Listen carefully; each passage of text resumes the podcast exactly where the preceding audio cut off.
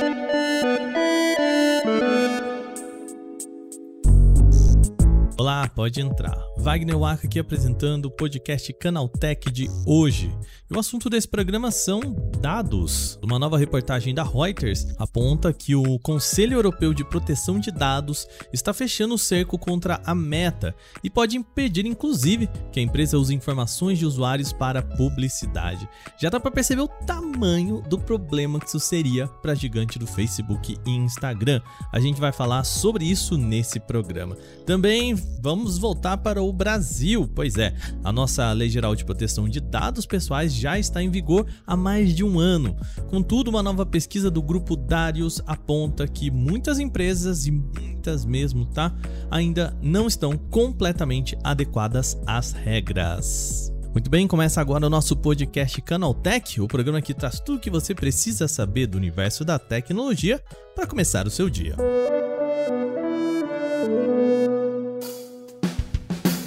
Olá, seja bem-vindo e bem-vinda ao podcast Canaltech, o programa diário que atualiza você das discussões mais relevantes do mundo da tecnologia. De terça a sábado, a partir das 7 horas da manhã, a gente tem os três acontecimentos tecnológicos aprofundados aí no seu ouvido. E de domingos e feriados também tem o nosso podcast de entretenimento, o Vale o Play. É bom lembrar que já está rolando a votação do nosso Prêmio Canaltech. Pois é, é o momento em que você aí pode votar na marca e produto de tecnologia de destaque de 2022. E para esse ano tem novidade. Muito bem. No Prêmio Canaltech você pode levar uma Smart TV Samsung de 50 polegadas Neo QLED 4K Smart Gaming 50QN90B. Pois é, uma super, super TV aí. E vai acompanhar também um PlayStation 5. Lembrando, esses dois produtos vão para a mesma pessoa, tá bom? Você leva o console de última geração aí e também uma super TV para você poder aproveitar ao máximo. Tudo que você precisa fazer é participar da nossa votação. É só você entrar no nosso site canalté.ch barra prêmio 22. Repetindo, canalté.ch barra prêmio 22. Aí você recebe um número e está participando do nosso sorteio. Pois é, olha que tranquilidade, coisa linda. Uma novidade desse ano também é que ao terminar, você recebe um link seu para chamar um amigo ou uma amiga para votar. Pois é, se eles finalizarem o processo usando esse seu link, você recebe mais um número para cada participante.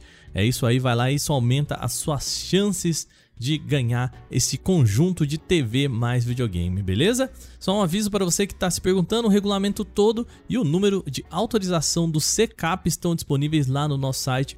Vai lá conferir. Lembrando então, canoté.ch prêmio 22 ou no link aqui na descrição do nosso podcast. Vamos agora então para o nosso tema de hoje.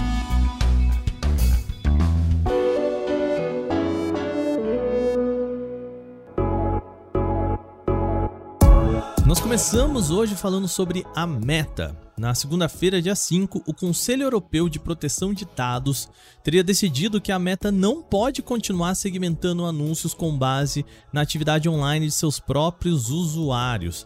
A informação é do site Reuters, que disse ter contato com uma pessoa familiarizada com o assunto. Essa medida pode atrapalhar ainda mais a vida da Big Tech, que vem sofrendo com queda na receita publicitária. Conforme informou a Reuters, caso a medida do órgão de fiscalização da União Europeia seja confirmada, a Meta poderá enfrentar multas pesadas. Isso porque a empresa se baseia em seus termos de serviço para obter o consentimento do usuário para veicular anúncios personalizados. A decisão então impediria que a companhia utilizasse informações como alguns rios e que usuários tenham visto no Instagram e quais perfis de Facebook eles clicaram, isso para direcionar para publicidade. Segundo o The Wall Street Journal, a decisão não foi divulgada publicamente ainda e ainda não deve ser até a finalização pela Comissão de Proteção de Dados da Irlanda o que pode inclusive levar aí um mês para acontecer. Nenhum dos conselhos ou a meta podem comentar quaisquer planos até que a Comissão de Proteção de Dados anuncie as decisões. A receita de anúncios da Meta sofreu grande impacto com novas configurações de privacidade da Apple. A gente já falou isso aqui no programa. Ela deu aos clientes a chance de escolher participar do rastreamento de dados de terceiro ou não, né? O famoso opt-in. Você tem que dizer se você quer participar disso ou não, não vem mais por padrão.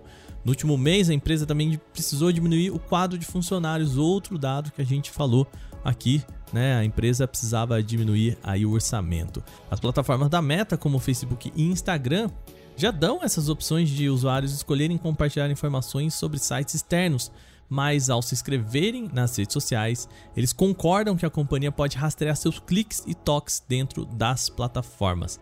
Caso a DPC concorde com o Conselho da União Europeia, a decisão reduziria ainda mais o acesso da Big Tech a dados comportamentais, o que gera motivo de perda de anunciantes, visto que a empresa está perdendo a habilidade de segmentar com qualidade anúncios. A única vez que a Meta falou sobre isso foi ao site Ars Technica e disse que não é uma decisão do grupo de vigilância da União Europeia, não é uma decisão final, que está muito cedo ainda para se especular. Por fim, a Meta reforça que está se envolvendo totalmente com o DPC nas investigações e vai continuar a se envolver na medida em que finalizarem as decisões, ou seja, ela está colaborando com o processo. Caso as agências comecem a proibir a meta de usar dados para propagandas, a empresa vai ter que mudar seu modelo de negócios. Pois é, atualmente 98,2% de toda a receita da Meta provém de publicidade, que envolve usar as informações dos usuários para isso. Outro braço de renda da companhia é o Reality Labs, que a gente já vem falando aqui há tempos, o metaverso da gigante. E ainda um patina aí para receber dinheiro, ele rende apenas alguns 285 milhões de dólares por trimestre. Pode parecer muito, mas isso é menos de 1% da receita da Meta.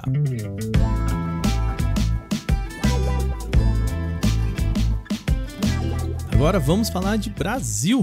A nossa Lei Geral de Proteção de Dados Pessoais, a LGPD, já está em vigor há mais de um ano e ainda não está amplamente sendo respeitada por empresas. Isso é o que mostra uma pesquisa do grupo Darius. Segundo o levantamento da empresa, 80% das companhias no Brasil ainda não estão completamente adequadas às normas. Ainda 35% dos entrevistados afirmam que suas empresas estão parcialmente adequadas, enquanto outros 24 disseram que estão na fase inicial do processo de adequação à lei. Ou seja, na melhor das hipóteses, quase um quarto das empresas ainda estão pensando em se adequar. Aqui, somente 20% das empresas, ou seja, um quinto, que participaram disseram que estão completamente adequadas à LGPD. Os participantes revelam que a preocupação com os dados pessoais está crescendo, tá? 87% deles já deixou de fazer alguma atividade online por preocupações com a segurança de suas informações, além do medo também de sofrer fraudes ou golpes. O levantamento visa apresentar as tendências sobre a proteção e privacidade dos dados através de uma análise do cenário em que as empresas brasileiras estão nesse processo. Isso, a ideia é tornar um parâmetro tanto para organizações que já estão adequadas quanto para as que estão em processo de adequação. A pesquisa mostra que em 44,95% das empresas, a área responsável pela privacidade e proteção dos dados responde diretamente à presidência ou mesmo à alta direção. 10% dizem que respondem ao setor de TI, 7% à área jurídica e 6% à segurança da informação. Sobre investimentos no setor, o estudo revela que 19% das organizações não aplicam fundos na área, enquanto somente 9% das empresas participantes investem acima de 5% do seu orçamento. Vale ressaltar que a falta de investimentos em privacidade e proteção de dados pode gerar multa, impactar de forma negativa a imagem da empresa e contribuir com o aumento de vazamentos ou sequestro de dados. É o famoso barato que sai caro.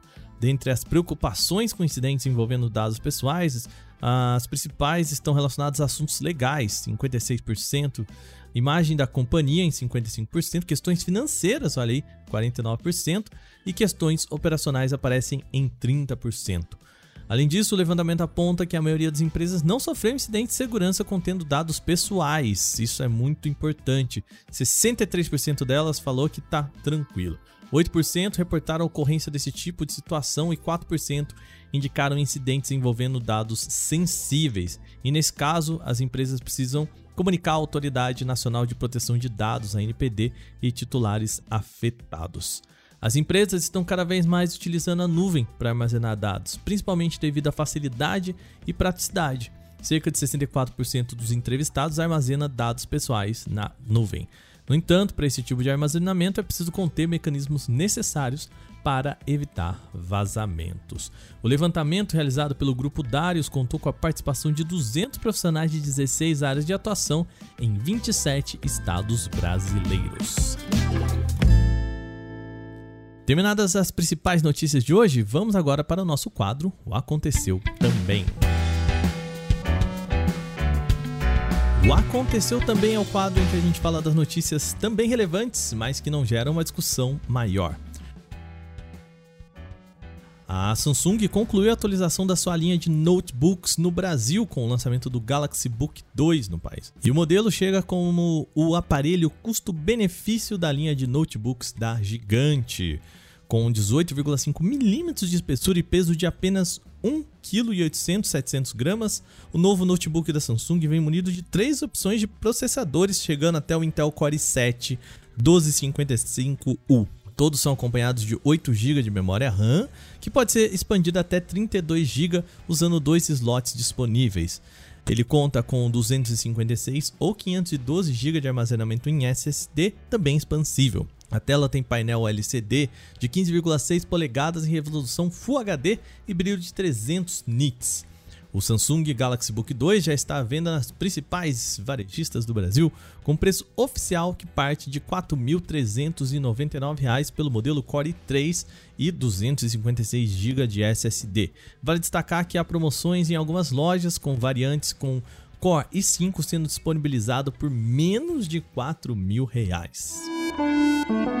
A Sony afirmou na terça-feira, dia 6, que já possui a tecnologia necessária para fabricar robôs humanoides próprios e que isso poderia ser feito até de forma rápida, tá?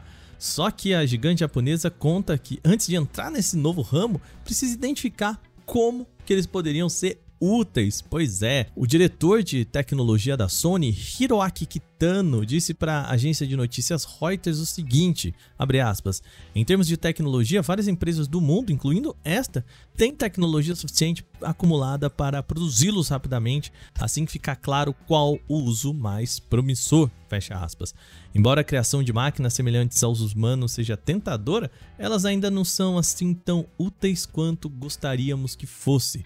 No momento, ainda não há uma previsão oficial de quando a Sony vai apresentar o seu primeiro humanoide ou ainda um protótipo do que a empresa planeja trazer ao mercado. Isso porque os investimentos na área de desenvolvimento ainda não foram oficialmente iniciados. Por enquanto, o executivo Kitano levanta apenas a possibilidade. Então vamos falar de confirmação. A Oppo confirmou a realização do seu evento I Know Day 2022. Vai acontecer agora no dia 14 de dezembro, também conhecido como quarta-feira da próxima semana. Com o teaser de anúncio, a empresa antecipa a chegada de dois novos celulares dobráveis da série Find N. Um com formato mesmo do Find N, o chamado Find N2, para competir com o Galaxy Z Fold 4 e o outro para competir com o Z Flip 4. O evento I Day de 2022 não será dedicado inteiramente aos celulares dobráveis, não, tem mais coisa aí. Embora a série Find N2 seja uma das principais atrações, a Oppo confirmou a chegada de quatro iniciativas inteligentes de entretenimento, produtividade, saúde e aprendizado. Ela ressalta que é entretenimento inteligente, produtividade inteligente, saúde inteligente e aprendizado inteligente, tudo inteligente, ela disse no seu release. O Oppo Inno Day acontece no dia 14 de dezembro, às 7 horas da noite, pelo horário de Brasília. Uma pesquisa da Associação Brasileira das Empresas de Cartões de Créditos e Serviço, ABEX, revelou que 37,7% dos pagamentos estão sendo feitos por aproximação. É uma modalidade que eu adoro. Há um ano esse número era bem menor, 19,4%. Então, recapitulando, passamos de 19,4% para 37,7%. Olha que salto. Conforme prevê a entidade, esse número ainda deve chegar a metade das transações ainda neste ano. A gente está aqui no finalzinho de 2022 e pode chegar a 50%, hein? Olha lá. Para realizar um pagamento por aproximação, você que não sabe, você só precisa liberar a transação ao encostar o chip do cartão ou o celular no leitor da máquina sem precisar digitar a senha. Essa é a facilidade. É importante, pensando aqui, também estabelecer um limite para o valor da transação e evitar prejuízos, principalmente se você perdeu o cartão, porque a pessoa também pode utilizar aí para aproximar. Não tem uma regra, mas os bancos costumam estabelecer um limite de até 200 reais para pagamentos por aproximação sem pedir uma senha. Caso a instituição permita alterar esse limite, o cliente pode optar por diminuir o valor e se proteger de grandes perdas. Outra dica é confirmar o valor no visor da máquina, tá? E evitar deixar o cartão com um terceiro. Se a tela da máquina estiver quebrada, não realize a compra. Bom, a Asus concluiu a chegada de toda a linha da série ROG Phone 6 aqui no Brasil, com agora a chegada do ROG Phone 6D Ultimate. Ele é o aparelho mais veloz apontado na lista do Antutu de setembro. Olha aí, ele traz 16 GB de memória RAM do tipo LPDDR5X e 512 GB de armazenamento interno também com alta velocidade UFS 3.1 são as memórias mais velozes da atualidade para otimizar a jogatina e reduzir o tempo de transferência e leitura de dados. Ele traz o processador Dimensity 9000 Plus da MediaTek. E também tem os botões chamados ultrassônicos Air Trigger 6, aqueles que trazem gestos e comandos, e também um software adaptado para tirar o melhor proveito de games. O smartphone é equipado com bateria de 6.000 mAh e tem suporte para carregamento rápido de 65 watts. O ROG Phone 6D Ultimate já está disponível na loja oficial da Asus Brasil com preço sugerido, olha lá, R$ 11.999. Pois é. Durante o período de lançamento, ainda tem um desconto aí de quase 20%. Ele sai por tempo limitado por R$ 9.899. Bom, e com essas notícias, o nosso podcast Canaltech de hoje vai chegando ao fim. Lembre-se de seguir a gente e deixar uma avaliação em seu agregador de podcast se você utiliza um. É bom lembrar também que os dias da publicação do nosso programa são de terça a sábado, sempre com episódio novo logo de manhã às 7 horas para acompanhar o seu cafezinho. Esse episódio foi roteirizado, apresentado e editado por mim, Wagner Waka, com a coordenação de Patrícia Gnipper. O programa também contou com reportagens de Renan da Silva Dores, Fidel Forato, Victor Carvalho e Giovanna Pinhatti. A revisão de áudio é da dupla Gabriel Rime e Mari Capetinga e a trilha sonora é uma criação de Guilherme Zomer. Agora a gente vai ficando por aqui. Aquele abraço. Tchau, tchau.